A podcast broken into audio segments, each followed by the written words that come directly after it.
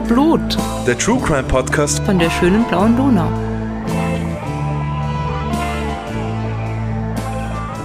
Hallo, da sind wir wieder, die Podcast-Posse mit Wiener Blut. Und die Podcast-Posse sind Rita? und Claudia. Hallo. Hallo. What up? Ja. Long time no see, genau. Long time no here, wollte ich sagen. Achso, ja, das, wir das haben uns ja macht gesehen. besser, ja. Ja, ja. Ihr wisst, was wir machen. Wir wir sind wieder da, nach unserer langen Pause. Genau, die Babypause Mhm. ist vorbei. Wir haben jetzt ein Baby. Wir haben jetzt ein Podcast-Baby. Ein Podcast-Baby. Es ist da. Es, er heißt Milo. er ist toll. Er ist toll, ja. Wir sind ganz verliebt. Ist jetzt zwei Monate alt und er freut sich bester Gesundheit, wächst und gedeiht. Vielen Dank für all eure Baby-Glückwünsche und ja, Und überhaupt für Und überhaupt eure für- Geduld und ja. alles, was ihr uns so geschrieben habt äh, in letzter Zeit und so. Genau. genau, ja, wir haben alles an die Milo weitergeleitet und er freut sich sehr. Und ja, jetzt sind wir wieder da. Jetzt sind wir wieder da und ähm, können gleich mit dem, ich kann gleich mit dem, mit dem Danke sagen weitermachen, Mhm. weil äh, ich habe ein Buch geschickt bekommen vom Michael Reichmeier. Ähm, und zwar anlässlich unseres Falls über den Pius Walder, den ihr ja bestimmt alle gehört habt in der Zwischenzeit, wo es um Wilderei geht. Und der Michael Reichmeier hat ein Buch mit herausgegeben von Paul Parin. Und Paul Parin ist ähm, in Graz geboren, in einer jüdischen Familie und dann in die Schweiz emigriert und lebt da mittlerweile nicht mehr und war äh, Autor und Psychoanalytiker. Und ich habe vorher noch nie was von Paul Parin gehört, muss ich zugeben. Aber ähm, im Mandelbaum Verlag ist jetzt irgendwie in 15 Bänden seine Werksausgabe erschienen, was ziemlich schöne Bücher sind auf jeden Fall. Ich habe sie nicht alle gelesen, aber sie sind super schön gestaltet. Und eins davon ähm, heißt Die Jagd, License for Sex and Crime. Das sind Erzählungen und Essays von Paul Parin. Und das hat der Michael uns geschickt. Und ich habe ein bisschen reingelesen und das ist ziemlich cool. Es geht um die Jagd, also logischerweise um die Jagd, es geht um Wilderei, es geht irgendwie um die Verbindung zwischen Jagd und der Lust am Töten und so. Also super spannende äh, Connections, um die es da irgendwie geht. Genau. Also danke, Michael, für das Buch. Äh, ich freue mich immer noch sehr darüber und wenn das für euch auch interessant klingt, dann ähm, schaut euch mal diese 15 Bände an, weil die echt schön sind. Mandelbaum Verlag. Ja, und dann können wir eigentlich. Pius Walder. Dieser Ohrwurm wird uns für immer Nee, bleiben. ja, du hast Pius Walder gesagt. Ja, ich weiß. Dann ist es vorbei. Es gibt Dinge, die macht man gern. Podcasten zum Beispiel. Und dann gibt es Dinge, auf die man überhaupt keinen Bock hat und die man deswegen immer vor sich her schiebt. In meinem Fall zum Beispiel so Sachen wie die Fenster putzen, den Backofen sauber machen, sich mit der Steuererklärung beschäftigen oder sich um Versicherungen kümmern. Wenn es euch auch so geht, dann ist unser heutiger Sponsor vielleicht interessant für euch. Denn mit der kostenlosen Clark-App könnt ihr ganz einfach eure Versicherungen digital managen und sogar ein bisschen Geld sparen. Wie funktioniert das Ganze? Ihr registriert euch entweder in der Clark-App oder auf der Website clark.de aus Deutschland oder goclark.at für Österreich. Und dort ladet ihr dann einfach eure bereits bestehenden Versicherungsverträge hoch und habt die dann digital, ohne Zettelwirtschaft, ordentlich immer auf Anblick. Ihr könnt dann, wenn ihr wollt, den Bedarfscheck machen und ein Algorithmus findet dann aus über 160 Versicherern raus, was für Angebote gut zu euch passen und ob überhaupt das noch so up-to-date ist, was ihr da habt, was man da vielleicht noch optimieren könnte.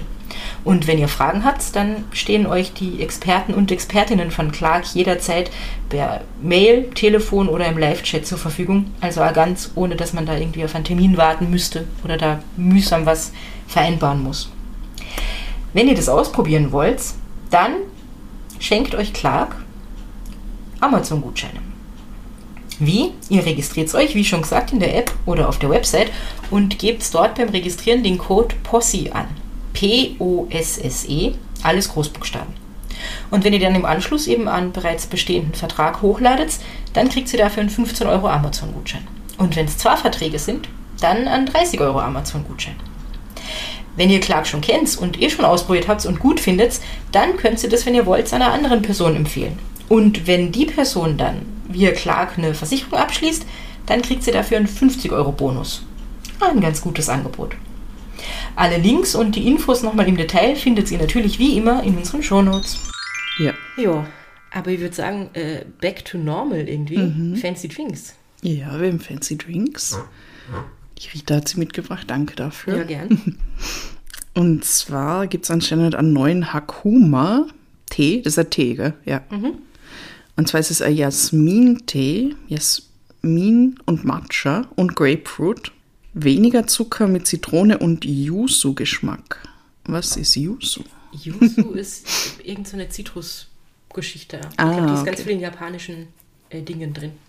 Da steht, es ist sehr, sehr erfrischend. Das ist gut. Das werde ich jetzt mal überprüfen. Shake well. Okay. Was hast du? Ich habe meins schon geschüttelt. Äh, Ich glaube, das hatten wir auch schon mal, aber ist schon lange her. Ich habe das bestimmt vergessen. Äh, Es ist Seicha Sparkling Matcha mit Limette. Also auch was mit Matcha. Clean, Clean Focus steht drauf. Mal schauen, ob das funktioniert mit dem Fokus heute.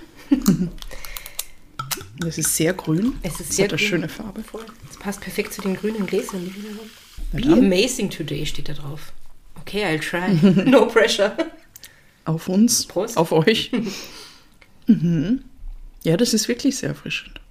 Finde ich gut. Schmeckt nach der Grapefruit? Ja, Grapefruit schmeckt hier raus, ein bisschen Matcha, Zitrone auch auf jeden Fall. Also Mhm. ja, sehr lecker. Cool. Also meins schmeckt auch nach Matcha und Limette. Und nach sonst nichts, aber es ist da sonst nichts drin. Also Erwartungen erfüllt, würde ich sagen. Dann schreiten wir zum nächsten Programmpunkt. Der da wäre Der Fall. der Fall. Ja, wir würfeln nicht. Nicht, ne? Das machen wir nicht. Baby und deswegen mehr Zeit zum Vorbereiten, würde ich sagen. Also, der Fall. Ich weiß gar nicht mal, wie geht das mit so einem Podcast? Total aus der Übung. Ähm, ich habe wieder was Altes ausgegraben. Mhm, sehr schön. Ähm, und zwar die Geschichte von der letzten öffentlichen Hinrichtung in Österreich. Uh. Jetzt sollte ich eigentlich wissen, wer das war, gell? Weiß man das? Haben wir da schon einmal drüber geredet? Ich glaube, na, wir haben, glaube ich, noch nicht okay. über die letzte Hinrichtung, glaube ich, haben wir schon mal geredet, nämlich im Zuge von der Martha Marek und so. Mhm. Ähm, aber ob wir die letzte öffentliche Hinrichtung geredet haben, war es Ach nicht. so, öffentlich. Öffentlich. Okay, ja. Genau. Weil über Hinrichtungen haben wir ja schon oft geredet. Oh ja. Aber äh, öffentlich. Mhm. Was denkst du, wann das war, Claudia? Oh Gott. Nein, ich weiß nicht. Ich bin so schlecht in sowas. 19? Na. Ja, okay. Ich es gleich. Okay. Äh, 18. Ja, 18. das habe ich mir schon gedacht. 1868, da beginnt nämlich Ah, diese Geschichte. So früh, okay. Also, ja, gell, relativ also was heißt, ja, ich Ja. hätte gedacht, es wäre später. Mhm, voll. 1868 und da starten wir rein, nämlich im äh, dritten Bezirk von Wien, in der Adamsgasse 9. Das ist ähm, für alle, die, das, die sich in Wien ein bisschen auskennen, in der Nähe vom Hundertwassermuseum. Ah, okay. Ja. Und dort in der Adamsgasse 9 im dritten Bezirk wohnt 1868 ein Tischler-Ehepaar. Henke, Ferdinand und Marie. Ich glaube, in irgendeiner Quelle hassen sie ja Hüneck. Ihr kennt, also, was die. Man liest drei Zeitungen von 1800 irgendwas und steht überall was anderes drin. H-Punkt auf jeden Fall. H-Punkt, genau. Marie und Ferdinand war überall gleich. Also, das dürfte stimmen. Und diese, also Tischler-Ehepaar würde ja kein Mensch mehr heute sagen. Der Ferdinand war halt Tischler. So, fertig. Und ähm, jetzt ist man aber als Tischler 1868 wahrscheinlich nicht wahnsinnig reich geworden. Also haben die äh, untervermietet. Und zwar nicht ganze Zimmer, sondern sie haben vermietet an sogenannte Bettgeher. Und Bettgeher bedeutet, und das ist, ich finde das ganz grauenhaft, diese Vorstellung, ähm, wenn man so arm ist, dass man sich erstens kein eigenes Haus oder Wohnung leisten kann und dann auch noch so arm, dass man sich kein Zimmer irgendwo leisten kann, dann hat man sich ein Bett gemietet für gewisse Stunden am Tag, wo man dann halt schlafen konnte, wenn man nicht gerade bei der Arbeit war. Und an den restlichen Stunden vom Tag hat sich unter Umständen irgendwer anders dieses Bett gemietet, einfach nur damit er irgendwo einen Platz zum Schlafen hat. Ja, ja, weil es hat ja, also wenn man in Schichten arbeitet zum Beispiel, Ja. dann hat jemand halt den Tag über gearbeitet Genau. und jemand anders hat den Tag über drin geschlafen und, Und dann, es gab ja noch den 8-Stunden-Tag und so. So, Ja. so war es ja auch nicht. Also das heißt, super arme Menschen, die sich so ein Bett gemietet haben und dann wahrscheinlich ja eher arme Leute, die das vermietet haben. Weil das ist halt eine Einnahmensquelle, wahrscheinlich ganz gute, weil du das Bett ganz oft vermieten kannst über den Tag, aber du warst halt wenig über diese Leute, die du dir da in die Wohnung holst irgendwie. Also gehst ja ein Risiko damit ein. Genau. Und also dieses Ehepaar Henke hat also äh, an Bettgeher vermietet. Und da waren Männer und Frauen dabei. Und das haben sie schon eine ganze Weile gemacht. Und am 9. Jänner 1868 ähm, kommt dann eine von den Frauen, die dort wohnt, wobei ich mir da nicht sicher bin, ob die nur ein Bett gemietet hat oder vielleicht sogar so ein Kabinett, also ob die ein bisschen mehr Geld hatte. Auf jeden Fall, die will irgendwie zum Markt gehen und denkt sich, naja, ich gehe mal zu, zu Marie und frage sie, ob ihr was mitbringen soll. sucht die Marie. Die Marie ist aber nicht in der Wohnung, weil normalerweise der Ferdinand geht morgens irgendwie zur Arbeit, in seine Tischlerei oder wo er immer er arbeitet. Und sie frühstücken zusammen. Das haben sie ja diesmal so gemacht, aber die Marie hatte dann Kopfschmerzen und hat gesagt, ach, sie legt sich nochmal ins Bett. Und diese Frau kommt jetzt also, sucht die Marie, findet sie erstmal nirgends, findet die Marie dann im Bett, aber die Marie ist tot. Oh. Und warum? Weil äh, man hat ihr den Schädel eingeschlagen Ach. mit einem Hobel. Oh. Weil Hobel stehen halt in Ja. Tischlerhaushalten rum irgendwie. Ähm, das habe ich jetzt gar nicht dazu gesagt. Die Marie war damals 38, ich nehme an, der Ferdinand vielleicht auch so in dem Dreh. Also, Mhm. genau. Also natürlich, diese Frau ist total schockiert, weil da liegt die jetzt irgendwie mit äh, blutigem Kopf und blutigem Hobel daneben und äh, verständigt natürlich sofort die Polizei. Und man hat da ganz schnell einen Verdacht, wer das gewesen sein könnte. Nämlich äh, zwei, drei Tage vorher äh, ist ein neuer Mann als Bettgeher äh, eingezogen, sage ich jetzt mal unter Anführungszeichen, in der Wohnung. Ähm, der hat, glaube ich, gesagt, der ist Tischlergehilfe oder sowas. Ähm, und äh, sucht sich halt jetzt irgendwo in, in Wien in der großen Stadt eine Arbeit, braucht halt ein Bett zum Schlafen, hast Eduard Reinbold. Jetzt wissen wir heute, das kann ich schon mal vorausschicken, dass äh, dieser Mann überhaupt nicht Eduard Reinbold geheißen hat, sondern Georg Radkay. Und der Georg Radkay war 23 Jahre alt, war aus Törek Balint in Ungarn, also deutschsprachiger Ungarn, war ja alles die Monarchie. Ist halt wie so viele Leute in, in die Hauptstadt gegangen, um halt irgendwie sich, sich Arbeit zu suchen. Und äh, hat sich eben da eingemietet. Und was wir jetzt im Nachhinein auch wissen, ist, der war zu diesem Zeitpunkt mit 23 schon, schon kein unbeschriebenes Blatt mehr sozusagen. Der äh, ist, seit er irgendwie 19 war, schon, schon mehrmals verurteilt worden wegen Diebstahl und Veruntreuung und äh, Falschmeldung. Also, dass er sich zum Beispiel mit einem anderen Namen irgendwo angemeldet hat und so. Und äh, war da auch schon irgendwie ein paar Wochen im Kerker oder hat Stockschläge bekommen, eine Strafe, die damals üblich war. Genau. Und der hat sich jetzt also unter falschem Namen aber dem Ehepaar Henke eingemietet. Und wo der Ehemann aus der Wohnung gegangen ist und die Frau sich wieder zum Schlafen hingelegt hat, da hat er wahrscheinlich sich gedacht, ah, gute Gelegenheit, da könnt ihr mal gucken, ob es da nicht was zu holen gibt. Und tatsächlich, er wusste das wahrscheinlich schon, im Schlafzimmer haben die so einen Schrank gehabt, der war immer verschlossen, da hat er gedacht, sind wahrscheinlich die Wertgegenstände drin. Und wenn die Frau halt äh, nicht wach ist dann, und der Mann aus dem Haus, dann kann er sich da ja mal umschauen. Und ähm, hat er dann da getan, aber vorher hat er eben die, die Marie erschlagen, ob sie ihm jetzt aber einfach nur sicher gehen wollte, dass es keine Zeugen gibt oder ob sie vielleicht irgendwie wach geworden ist und, und, und er das tun musste, unter Anführungszeichen, um halt die Zeugin da aus dem Weg zu, zu schaffen.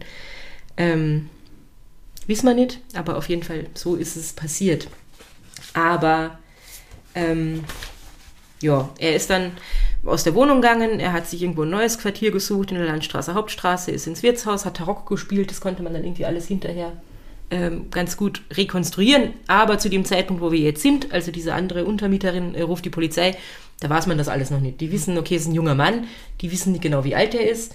Der nennt sich Eduard Reinbold, kann stimmen oder auch nicht. Die denken damals wahrscheinlich, wird schon stimmen, weil man geht ja nicht automatisch davon aus, dass die Leute sich unter falschem Namen äh, irgendwo einmieten. Ähm, das heißt, die wissen sonst eigentlich nichts. Das Einzige, was sie haben, ist eine relativ genaue Personenbeschreibung von all den Leuten, die halt in dieser Wohnung äh, bei den Henkers waren und auch von dieser Frau, die hat ihn ja auch gesehen.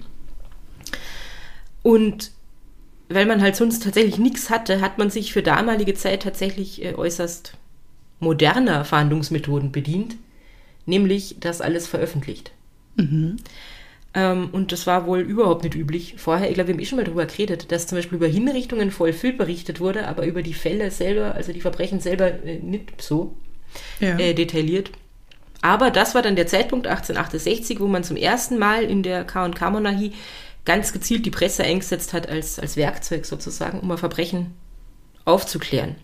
Und die Polizeidirektion hat sich wirklich auch noch am selben Tag dazu entschlossen, dass sie jetzt eine Personenbeschreibung ähm, in allen möglichen Zeitungen veröffentlichen werden. Und diese Personenbeschreibung habe ich natürlich mitgebracht. Aber ist leider nicht so lustig. wie Wir hatten schon Ja. lustigere. Kaschmankerl, okay. Der dieser Tat beanzeigte angebliche Edmund. Wieso Edmund? Habe ich nicht vorher Eduard gesagt? Eduard, Edmund. Alles dasselbe. Ja, ich bin mir ziemlich sicher, das ist wahrscheinlich auch wieder wie mit Henke und Hüneck. ja. E. Reinhold, äh, Bold. Ed. Nenn ihn Der Ed. Genau. Okay.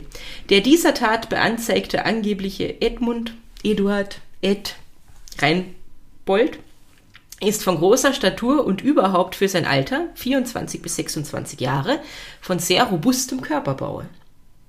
Okay.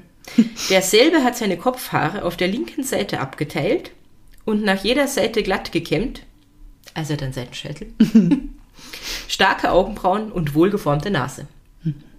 Das könnte halt jetzt auch ungefähr jeder sein. Ja. Also. Aber man hat nicht nur diese Personenbeschreibung irgendwie veröffentlicht, sondern äh, in den nächsten Tagen immer, wenn man irgendwas herausgefunden hat, zum Beispiel der hat vielleicht diese Sachen gehabt oder was auch immer, hat man das wieder in der Zeitung veröffentlicht. Also das ist immer aktualisiert worden und man war sozusagen in der Stadt immer auf dem neuesten Stand, ähm, wer da so gesucht wird. Die, die Tageszeitungen, ich meine, für die war das auch neu, dass sie diese Infos kriegen und das drucken müssen, aber die haben da ganz gern mitgemacht. Ich könnte mir vorstellen, nicht nur, weil es irgendwie selbstverständlich ist, dass du vielleicht bei der Aufklärung von so einem Mordfall mithelfen willst, sondern ich könnte mir vorstellen, es war für die Verkaufszahlen von den Zeitungen ganz gut, wenn da immer diese Updates drinstehen, die es Mhm. Ja, gibt. eh, wenn das was ganz Neues war irgendwie Ja. und du bist live dabei, während die Polizei diesen Voll. Verbrecher jagt. Ja, das, ja. das hat den Leuten sicher gefallen. Das würde mir auch gefallen. Also, Was mich, was mich total interessieren würde, ist, ob damals auch so viele so Falschmeldungen eingegangen sind. Also, dass irgendwelche Leute halt sagen, ihr habt den gesehen, einfach nur damit sie sich halt wichtig machen, weil das ist ja jetzt, glaube ich, ganz oft so Ja. Äh, das, wahrscheinlich schon. Ja, ich glaube, die Menschen waren nie anders. Na, sie wollten sich immer wichtig machen. Jedenfalls, eins von diesen Updates, die es dann so am 11. und 12. Jänner und so in der Zeitung gab, äh, war, dass der gesuchte Mann am Tag vor dem Mord in der Leopoldstadt, also im zweiten Bezirk, und das ist hier nicht, also je nachdem wo, aber gerade von da, von der Adamsgasse, nicht so weit weg, einen Sessel repariert hat. Also man wusste, der hat irgendwie in der Wohnung erzählt, ja, heute muss ich dort und dorthin, habe einen Auftrag, äh, um einen Sessel zu reparieren.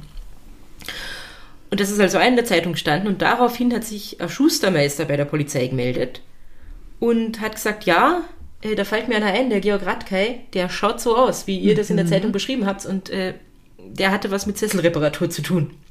Mit diesem äh, Schustermeister ist auch noch eine Frau mitgekommen zur Polizei und die hat gesagt, ja, der Radkei, also der schaut genauso aus und der war in meiner Wohnung auch Untermieter und der hat eine Freundin, die Caroline Geserich, die ist 17, also das ist irgendwie sechs Spusi sozusagen. Ähm, und vielleicht ist er ja tot. Könnte ja sein. Und dann, weil das wiederum in der Zeitung gestanden ist, hat sich der Dienstherr von dieser Caroline gemeldet, weil die halt als, als Zimmermädchen, Dienstmädchen gearbeitet hat. Und ähm, er hat gesagt, ja, der Freund von meinem Dienstmädchen war da, hat meinen Sessel repariert.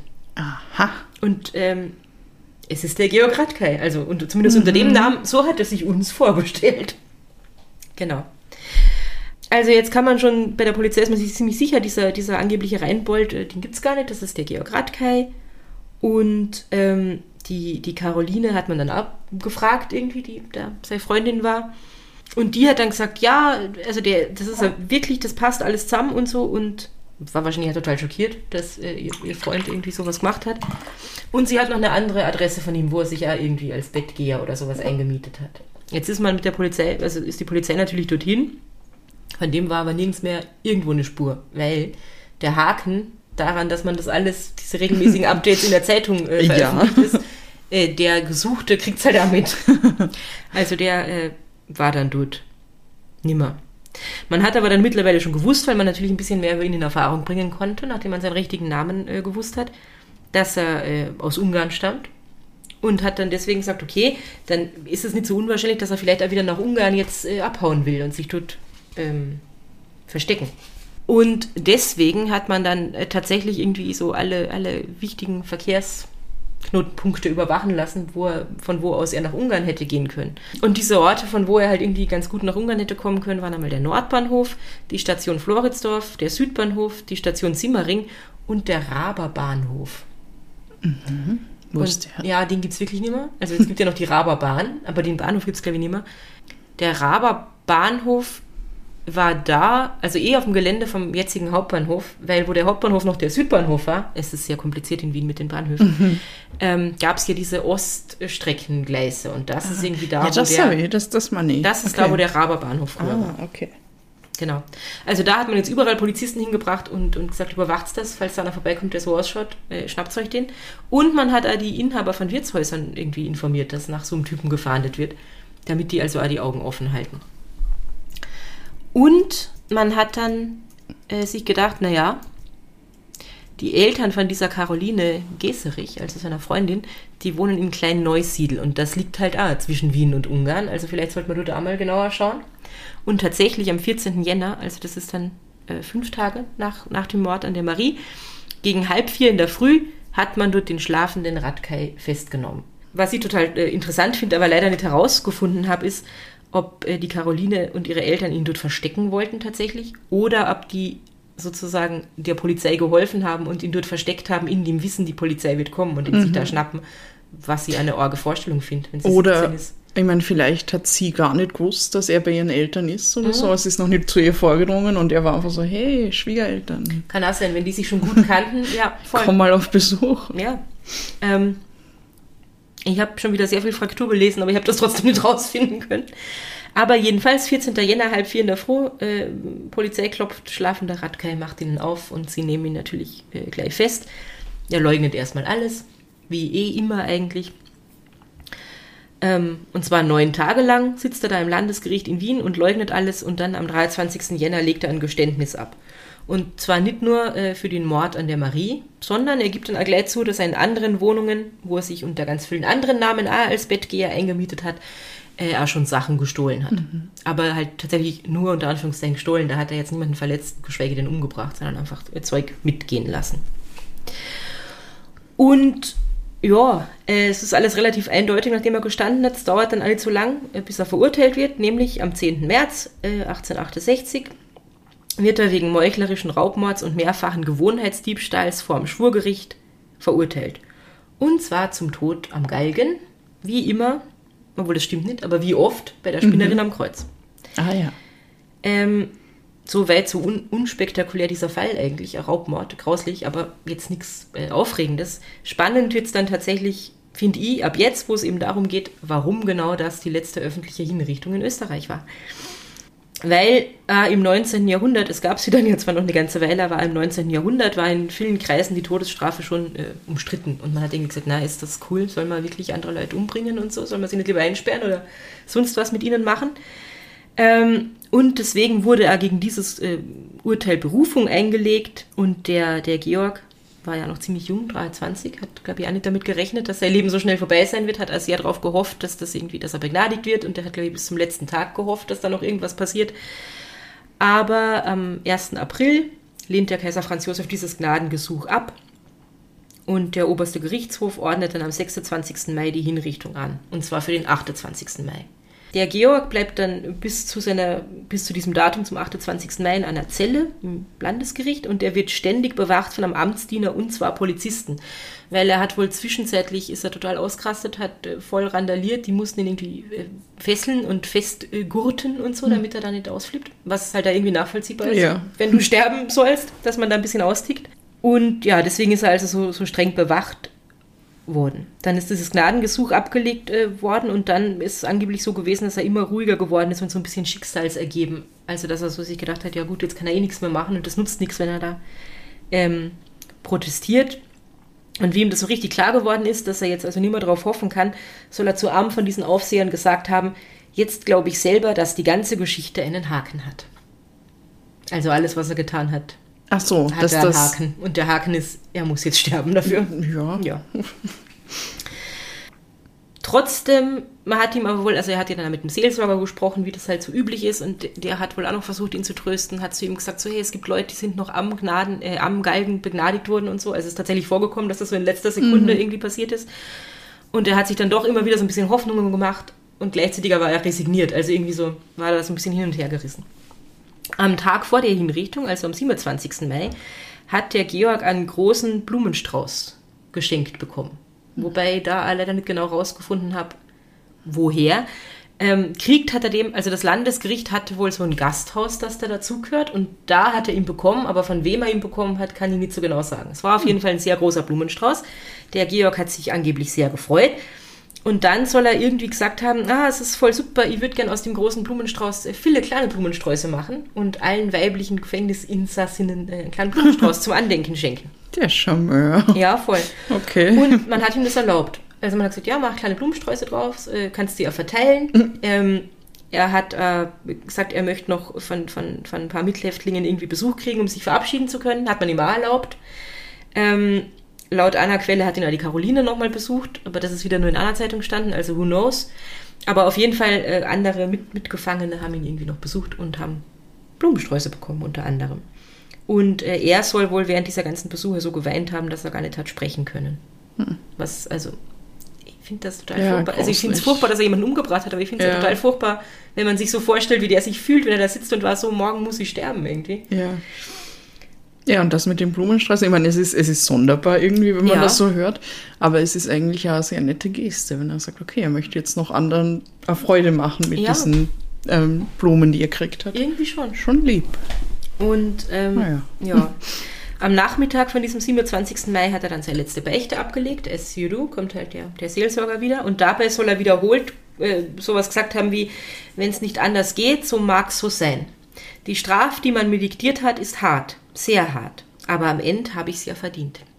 Ja. Also er war Also ich meine, äh, nicht ja, er hat es verdient, ich meine, ja, also da kommt die Einsicht so ein bisschen, dass er was Schlimmes getan hat. Genau, ja. Also ähm, Ja. erst war er noch so, ah, die Geschichte hat einen Haken und dann war es so, ja, okay, vielleicht ähm, bin ich doch ein bisschen selber schuld und hätte das einfach alles nicht machen sollen. Ne?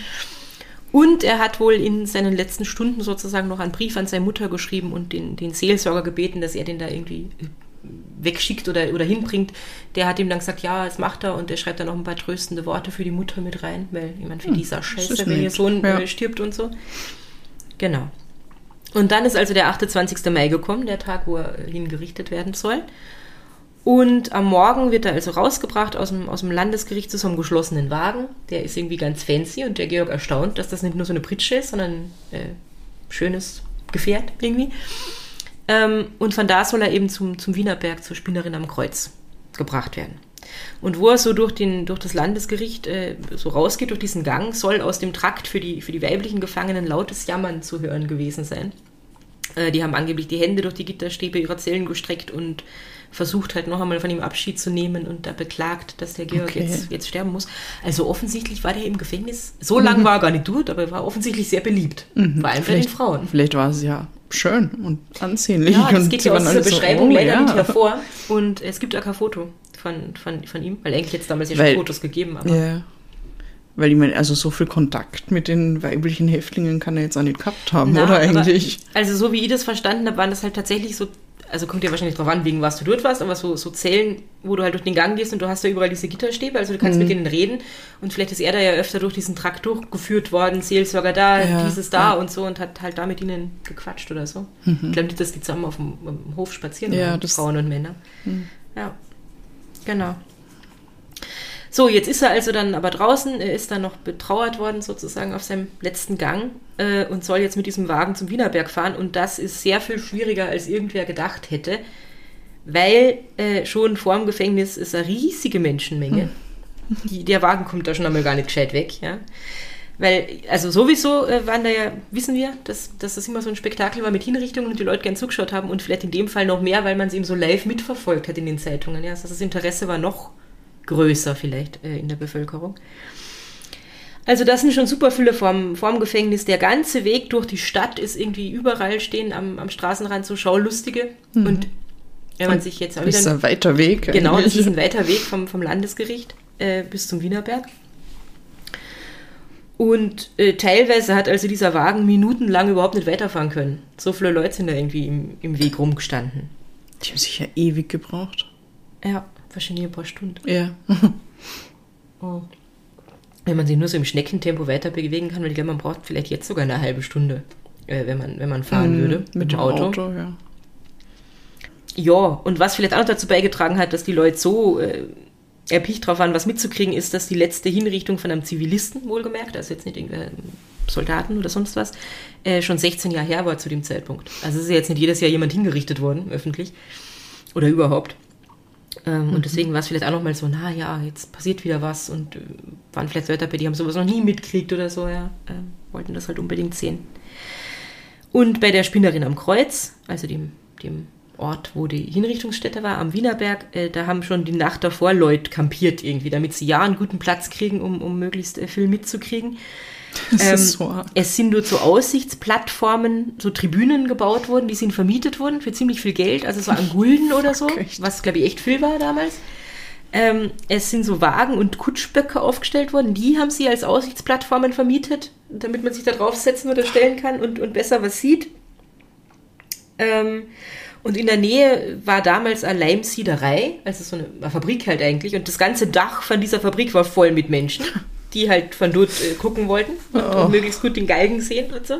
Ja, wie das halt immer so ist, es gab fliegende Händler, also eigentlich war das Ganze wie ein Kirchtag, ja. Es gab fliegende Händler, es gab Bier und Würstchen, Mhm. armes Sünderbier und, und Geigenwürstchen oder andersrum Geigenbier und Ah, Sünderwürstchen. ja. Genau. Ähm, es sind dort Heftchen verkauft worden, wo aktuelle und äh, alte und äh, erfundene bluttriefende Geschichten irgendwie drin beschrieben waren. Also sozusagen der, es ist wie eine True Crime Convention gewesen, so ein bisschen. Ähm, es gab die sogenannten Moritatensänger, die dort sind rumgezogen und haben, haben grausliche Lieder gesungen. Also grauslich, inhaltlich grauslich.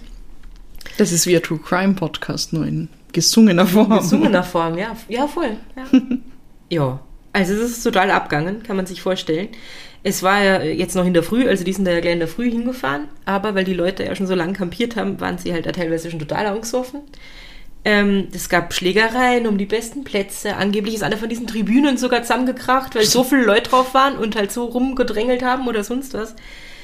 Also total org. Und es gibt äh, Journalisten, die dann irgendwie gesagt haben, es war ungewöhnlich ergötzendes Schauspiel, das auch erotische Aktivitäten in aller Öffentlichkeit auslöste. Herst. Wo ich mir zuerst gedacht habe, what the fuck, wen turnt das an? Aber dann habe ich noch ein bisschen weiter gelesen und halt tatsächlich war das wie ein Kirchtag. Und dann sind natürlich alle Sexarbeiterinnen dahin gegangen, weil besoffene Menschen und so und, und Gaudi. Und haben dann halt dort hinter irgendwelchen Tribünen so mm, ihren Job gemacht. Ja. Ja. Was echt, es ist so absurd alles. Es hat mehrere Soldatenregimenter gebraucht, äh, dass man diese Menge so weit im Zaum halten konnte, dass man überhaupt irgendwie äh, diese Hinrichtung durchführen konnte, ja, dass man da zur Tat schreiten, schreiten kann. Das hatten wir eh schon öfter, aber da ist es halt offensichtlich besonders ähm, abgangen. Das, das passiert, wenn man kein Netflix hat. Ja, wahrscheinlich. Und keine Podcasts und Ja. nix. Ja. Weil wir hatten ja echt nichts. Stell dir vor, du kannst ja nur ein Bett mieten. Das ist der einzige, das einzige Entertainment. Ja, eh, weil kriegst. du kannst ja nicht, also ich meine, das Theater oder so, die Oper, das hat ja alles gegeben, aber das war Das wahrscheinlich unerschwinglich ja. für, für das Fußvolk Mhm. sozusagen.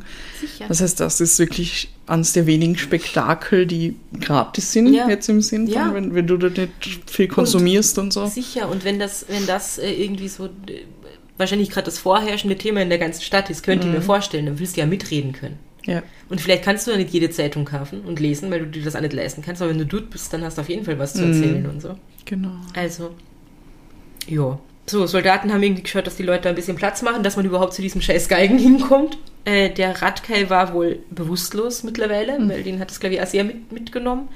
Den hat man also rausgehoben aus dem Wagen und hat ihn äh, zum Würgegalgen geführt. Und der Würgegalgen war halt damals vor allem in Österreich so das bevorzugte äh, Folterinstrument, wollte ich schon sagen, Hinrichtungsinstrument.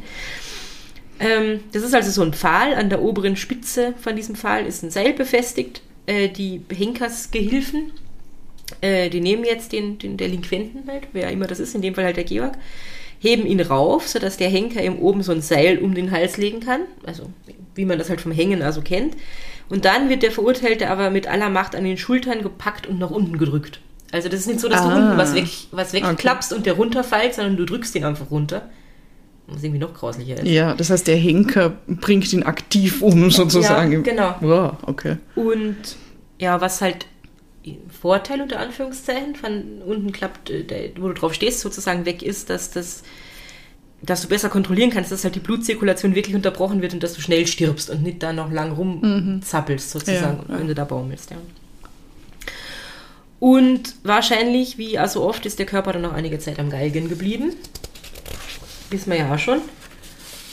Und äh, teilweise sind die Leute auch so eskaliert, dass sie dann äh, wohl noch äh, dahingegangen sind, sich um den Galgen gedrängt haben, weil sie irgendein Erinnerungsstück ergattern wollten. Also war sie dem, dem Radkern Knopf abreißen oder keine Ahnung, um den dann mitzunehmen und zu sagen, schaut, was ich mitgebracht habe vom, von, von der Mordsgaudi. Und also, das habe ich eh schon öfter gesagt, dass es solche Tumulte gab, dass das so eine, so eine Jahrmarktstimmung irgendwie war. Das ist ja nichts Neues. Das haben wir schon öfter gehört, auch aus den Jahrhunderten davor und zwar. Aber da war es halt aus diversen Gründen, also vielleicht die Berichterstattung, vielleicht das schon 16 Jahre her war, was auch immer, war es offensichtlich besonders schlimm. Es ist so richtig eskaliert. Und man hat ja auch schon angefangen, darüber nachzudenken, ist die Todesstrafe überhaupt noch so gut und, und zeitgemäß. Die Leute haben gedacht, das ist ihre letzte Chance. Ja, wahrscheinlich. Na, aber es gab halt auch viele Leute, die das sowieso schon kritisiert haben. Ja. Und deswegen hat man dann äh, in den nächsten Tagen in den Zeitungen und so ganz viel äh, kritisiert und, und diskutiert, äh, was, was man jetzt davon halten soll. Es gab eine Plenarversammlung vom Demokratischen Verein, die sich ja damit beschäftigt haben, da sollte man nicht aufhören irgendwie mit, mit der Todesstrafe. Und da war unter anderem ein Lehrer dabei und der hat berichtet, dass mehrere Kinder ihn, ihn gefragt haben, so, ich bitte, Herr Lehrer, morgen komme ich nicht in die Schule, ich gehe den Radkai anschauen, wie er kenkt wird. also sogar die Kinder, ja. ne? Und und der andere, der da wohl ein dieser Plenarversammlung äh, war, hat halt gesagt, naja, wenn da solcher Skandal geboten wird, was nützt dann überhaupt das Unterrichten? So im Sinne von, die sind eh nicht aufmerksam, die passen eh nicht auf, sind mit dem Kopf ganz woanders. Die Gestanzeln, die sie dort hören, merken sich die Kinder sowieso viel besser. Hm. Ich weiß jetzt auch nicht, ob das so die gute Erziehungsmethode ist, aber. Na. Ja. Und am 31. Mai, also drei Tage nach der Hinrichtung von Georg, war dann im Wiener Tagblatt so ein Kommentar dazu zu lesen. Und den habe ich auch mitgebracht, weil den finde ich ganz spannend. Ein Mörder ist's, sagen die Leute, ein tierisch roher, grausamer Mörder. Gewiss, so ist es auch. Und Tod für Tod, sagen sie. Mag sein. Und wenn er ein schlafendes Weib mit jedem Streich ermordet hat und nun dafür seit zehn, seit zwölf Wochen Tag für Tag alle Qualen eines langsamen, wachen, bewussten Sterbens durchmacht, gut, so können die Strafrichter sagen, dass er das als vertausendfachten Entgelt für die verruchte Tat hinnehmen und dulden möge. Wie kommen denn aber wir, wir fühlenden Menschen dazu, dass wir uns zu einer gleichen Qual von Tagen und Wochen verurteilen? Vom Morde hören wir erst, wenn er verübt ist, wenn das Opfer verröchelt hat. Mit dem Mörder sind wir von dem Augenblicke an, da der Stab über ihn gebrochen wird, bis zu dem Moment, in welchem der Henker seine blutige Arbeit an ihm tut, zu leiden gezwungen. Denn dass wir uns an der Verlängerung seiner Pein weiden sollen, werden wir selbst uns doch wohl nicht zumuten, wir suchen ihn mit unseren Empfindungen in seiner Zelle auf, wir begleiten ihn durch all die entsetzlichen Stadien des Vergeltungsprozesses, der sich an ihm vollzieht. Wir zählen angstvoll mit ihm die Stunden, die Minuten und die Sekunden, und dann tragen wir erst von der Richtstätte den folternden Zweifel mit uns fort, ob wir auch Recht geübt und ob die Gesellschaft ein wirkliches Recht habe oder nicht selbst ein Verbrechen begehe, in dem sie ein Leben, sei es auch das eines Verbrechers, von den Tafeln der Lebenden löscht. Das aber nennen wir Vergeltung üben, mir erscheint's wie eine Operation, bei welcher sich der Arzt selbst verwundet und ihm der kranke Stoff ins eigene Blut dringt. Mhm. Und ja, das ist irgendwie, ich finde, das ist ein ganz interessanter Text, weil das könnte man vielleicht ein bisschen weniger blumig formulieren und dann wäre es immer noch gültig, so diese Fragen, die man sich stellt in vielleicht äh, anderen Staaten, wo es noch Todesstrafe gibt und so. Spannend finde ich ja, dass er halt irgendwie sagt, wir, wir, wir tun uns das selber an, mhm. äh, weil mhm. wir mitleiden müssen. Aber es, wenn, man, wenn man jetzt so hört, wie dieses Spektakel abgelaufen ist, dann habe ich nicht das Gefühl, dass da jetzt so wahnsinnig viele Menschen mitglitten glaub, haben, aber vielleicht ja, täusche ich mich. Ich glaube, das sind unterschiedliche Menschen, die es halt gibt. Also mhm. entweder du bist jemand, der das feiert sozusagen und das er Gaudi hat, oder du bist halt jemand, den das, der das auch verfolgt vielleicht, aber mhm. den das halt irgendwie mitnimmt. Und halt natürlich der Punkt so, ja, der, der, der stirbt langsam und über Wochen oder Monate, solange er da halt irgendwie wartet, bis er, ja, bis er umgebracht ja. wird und so, ja. Und an dem Tag selber, also das ist schon auch nochmal total mhm. heftig, finde ich, wenn, wenn, wenn er dann in diesen Wagen kommt und der braucht stundenlang dahin und der sieht diese ganze Menschenmenge und so. Also ja. Das und, ist nochmal. Und am Tag boah. vorher, wenn du dich von allen verabschiedest, also ich meine, er konnte sich verabschieden, ja, die Marie hat sich von niemandem verabschieden mhm. können. Also da kann man jetzt ewig drüber diskutieren. Ja. Auf jeden Fall äh, haben sie damals ja ewig drüber diskutiert. Ähm, und dem Kaiser Franz Josef hat es dann irgendwann aber auch äh, gereicht, der hatte dann die Schnauze voll und hat danach äh, beschlossen, so, das war es jetzt, keine öffentlichen Hinrichtungen mehr, äh, weil das ist total unwürdig, dieses Spe Spektakel, mhm. das da stattfindet. Das machen wir nicht mehr, wir sind ein bisschen zivilisierter als, als das. und ab 1873, also hat eh noch ungefähr fünf Jahre gedauert, äh, ist dann die Strafprozessordnung entsprechend geändert worden. Und ich glaube, in der Zeit ist dann halt an niemand mehr hingerichtet worden. Und ab 1873 und dann sehr, sehr lang, das wissen wir ja äh, noch, äh, fanden Exekutionen in einem kleinen Lichthof des Landesgerichts für Strafsachen in Wien mhm. statt. Und das ist die Geschichte von Georg Radkay und der letzten öffentlichen Hinrichtung in Wien. Wow. Sehr, sehr spannend. Quellen, die Presse und die Welt. Äh, und zwar äh, jetzt nicht von 1800 irgendwas, sondern äh, aus den letzten paar Jahren, die haben das irgendwie nochmal aufgegriffen und darüber geschrieben. Ähm, dann schon sehr alt äh, die Konstitutionelle Volkszeitung, nämlich aus diesem Jahr und auch das neue Wiener Tagblatt, da habe ich eh draus zitiert. Dann, äh, wie so oft, das Magazin für öffentliche Sicherheit und Oh der ja. Werner Sabitzer, äh, der hat darüber geschrieben. Äh, die Website Vienna City Guide AT hat ah, einen recht ausführlichen Artikel darüber. Und dann gibt es noch ein Buch äh, von Anna Ehrlich, das heißt Hexenmörder Henker, eine Kriminalgeschichte. Das war's. Wow. Vielen, vielen Dank. Sehr gern. Jetzt wissen wir Bescheid. Mhm. Wobei ich finde es ein bisschen scheinheilig dann. Also ich meine, die Debatte ist ja offensichtlich darum gegangen, sollen wir Leute noch überhaupt hinrichten? Also zumindest von diesem Kommentar, das du uns vorgelesen Ja, hast. voll. Und, so. und am Ende ist rausgekommen, ja, wir richten sie weiter hin, aber ihr dürft sie mal zuschauen. Das, also das stimmt schon, ja. ja. Voll. Ähm, ja, also bis man dann wirklich gesagt hat, wir richten sie echt nicht mehr hin, hat sie echt lang gedauert. Ja, aber ich glaube halt ja. einfach dieses, äh, dieses unwürdige Spektakel, dass die Leute sich dort ansaufen und feiern und Würsteln fressen und Mhm. äh, Sex haben, ja, ist schon mal ein Schritt in die vielleicht irgendwie richtigere Richtung Ja. gewesen. Ähm, ich glaube halt, ich glaube halt tatsächlich auch, dass ah, da gibt es halt so einen Unterschied zwischen was, was haltet man für richtig oder was hätte der Kaiser, weiß ich nicht, damit habe ich mich jetzt nicht genug beschäftigt, vielleicht gern getan, vielleicht hätte er eh gesagt, ach, lass mal das und begnadigen wir ihn oder was auch immer, aber du hast halt immer diesen Druck vom Volk und das Volk, das halt dorthin geht und das feiert, das ist ja wieder, also es ist ja nicht alles eine Stimmung und eine Meinung irgendwie, ne? Ja. Also auch wo, wo da irgendwie im Raum stand, wird er vielleicht begnadigt, es gibt Berufung gegen das Urteil, es ist ein Gnadengesuch eingebracht worden, gab es halt Leute, die wahrscheinlich gesagt haben, auf gar keinen Fall, wir wollen, dass der dort hängt und wir wollen zuschauen gehen. ja. Also das setzt dann ja unter Druck, wenn man die Person ist, die da die Entscheidungen trifft, sozusagen. Ja, und ich glaube, ich meine, es war wahrscheinlich einfach am Ende des Tages praktischer, es nicht mehr öffentlich zu machen, weil ich Mhm. meine, du hast da die ganzen Regimente hinschicken müssen und Ja, das ist ja es voll viel Ressourcen Ja. sind draufgegangen. Ja. Es ist, war stressig für alle. Also ja, und wenn man das dann im Hinterhof machen kann, Ja. ist das wahrscheinlich einfach aus, aus ökonomischer Sicht halt irgendwie leichter gewesen. Ja. Blöd allerdings wirtschaftlich für die Leute, die dort ihr Bier und ihre Würstchen Ja. verkauft haben und für die Moritäten, Moritatensänger Ja. und äh, für die, die da ihre True Crime Heftchen verkauft haben und so. Mhm, das stimmt, ja. Was haben die dann gemacht? Ja, das weiß ich nicht so genau. Hm.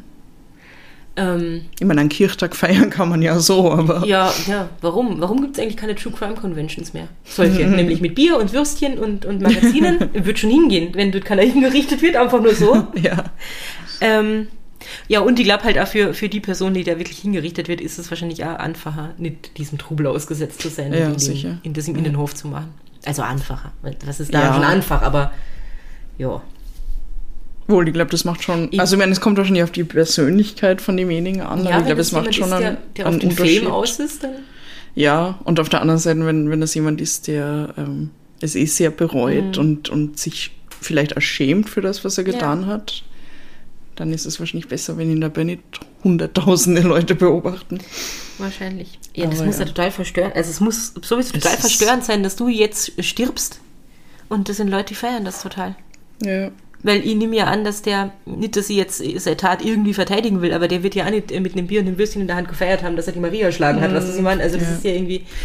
Ja, ich meine, also ich kann das überhaupt nicht nachvollziehen, Ja. weil ich halt auch nicht für die Todesstrafe bin generell. Also das, Ja, das eh. kann man sich halt schwer reinversetzen irgendwie. Aber ja, das, das war halt eine ganz andere Zeit Mhm. und mit anderen moralischen Maßstäben, I guess. Ja, und also wenn man es halt so kennt, wenn das total normal ist, Ja, das ja, ist sicher. halt die Strafe, ja. Das war die letzten so und so viele hundert Jahre so. Ja.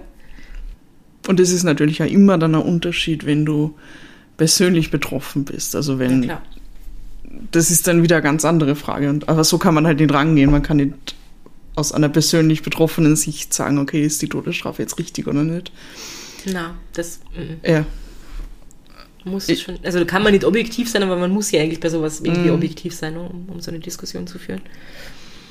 ja, ja. ja gru- gruselig Ja. ist das alles. Das, also A, die Länder, in denen jetzt noch Hinrichtungen stattfinden und so. Also es ist aus unserer Sicht irgendwie total absurd, aber und, und grauslich halt, ja. Weil da kommen ja jetzt da immer noch Leute hin und stellen sich dann dort auf. Aber jetzt eher, glaube ich, Leute, die das halt befürworten oder die das ablehnen, je nachdem. Voll. Und halten ihre Plakate hoch und keine Ahnung Ja. was. Also in den USA. Ja, eh. Und also ich finde halt allein, allein, ob man jetzt grundsätzlich sagen würde, ja, okay, der hat es verdient, dass man den hinrichtet und das ist nur fair, weil er hat jemanden umgebracht. Mhm.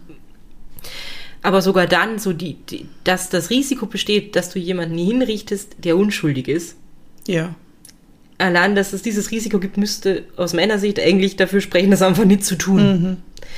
Und in dem Fall, okay, der Georg hat es gestanden und man wusste das ziemlich genau, aber man, es gibt ja ganz viele Geständnisse, die die Leute ablegen, obwohl sie es gar nicht waren. Das ist alles super komplex und so. Also, Ja, ja. dass es die Möglichkeit gibt, dass jemand hingerichtet wird, und das ist ja schon passiert, Oh ja. äh, der es am Ende gar nicht war, würde mir halt sagen, dann lassen wir es lieber ganz. Aber ja, können, ja. wir, können wir jetzt noch lange Fall. drüber diskutieren. Ähm, Ja, und meine, wer sagt denn, dass zum Beispiel lebenslanges Gefängnis jetzt keine Strafe ist? Das, Mhm. das ist auch schrecklich. glaub Das muss auch. doch reichen. Naja, anyways. Vielleicht sogar schlimmer, wenn du Ja. darunter leidest, was du getan hast. Wenn du vielleicht eigentlich lieber sterben würdest, aber nicht kannst. Mhm. Ja, Jo. Ja, gut, dass es keine Hinrichtungen mehr gibt in Österreich. genau. Weder, äh, weder im Landesgericht äh, noch öffentlich am Wienerberg. Ja. Jetzt kann man da schön spazieren gehen, die Spielerin am Kreuz anschauen und so. Genau. Und auf Wien gucken vom, vom Berg aus. Das ist ganz schön dort. Und sich halt dann immer denken, wie absurd, dass da vor irgendwie Mhm. 150 Jahren noch Leute umgebracht worden sind. Ja, und da dort beerdigt dann. Das, Ja, das sind auch Ja. dort verscharrt worden, genau. hm. Also da war ja so eine kleine Art Friedhof, Mhm. wo sie dann die, die Leichen halt einfach eingegraben haben. Genau. Ja. Ja. Ge geht's da mal hin, denkt über alles nach. Ja, Oder sagt uns Bescheid, Genau, ja, ja. was das bei euch auslöst. Voll. Schreibt uns, äh, wie immer, was ihr uns schreiben wollt. Ja. Auf Instagram, auf, unseren Instagram, Kanälen. ja, ja, Podcast Posse Vienna. Ja. Äh, und ihr könnt auf der Website vorbeischauen und Mhm. da über das Kontaktformular schreiben, podcastpossi.at. Und dann gibt es ja noch das Possiphon. Ja, das Possiphon hat gelitten in, in den letzten Monaten. Und es ist stiefmütterlich behandelt worden. Liegt einfach irgendwo. I'm so sorry. Ja, ne, die Claudia hat jetzt Possiphon gegen Babyphone getauscht. das ist ja verständlich irgendwie. Das stimmt, ja. ja. Aber ja, aber es, ja. es wird wieder die Zeit kommen, wo, wo wir uns wirklich dem Possiphon wieder widmen können. Sollen wir mal seine Nummer trotzdem verraten? Ja, hast du sie Ja, irgendwo? kann sie holen. Ja, also wenn ihr schneller Antwort braucht, wichtige Fragen habt, dann ist vielleicht Kontaktformular oder Instagram besser. True. Wenn ihr geduldige Menschen seid, dann könnt ihr natürlich an den Possiphon schreiben. Und wenn ihr also zu diesen Menschen gehört, äh, dann ist die Nummer diese 0043 für Österreich 677 6346 62 63. Ruft's nicht an. Na, na, Auf gar keinen Fall anrufen. Es wird niemand dran gehen. es weckt das Baby auf. Ja, das ist sehr schlimm. Na, na, na, es ist immer lautlos. Ja, gut. Ja, dann. Dann äh, sieh mal, jetzt ist es alles weird. Ich bin überhaupt nicht mehr dran gewöhnt, das zu machen. Aber es war super. Ja, Danke, es danke hat- vielmals. Hat das sehr Spaß gemacht. Ich freue mich, äh, dass das jetzt wieder weitergeht. ja. Nächstes Mal habt vielleicht ich was vorbereitet. Who knows? Who knows, ja. Schauen, ob, ob der Milo mich lasst. Hm? Ja, Und äh, bis dahin, bis dahin. habt's euch euch lieb und habt's uns gern. Bye bye. Bye.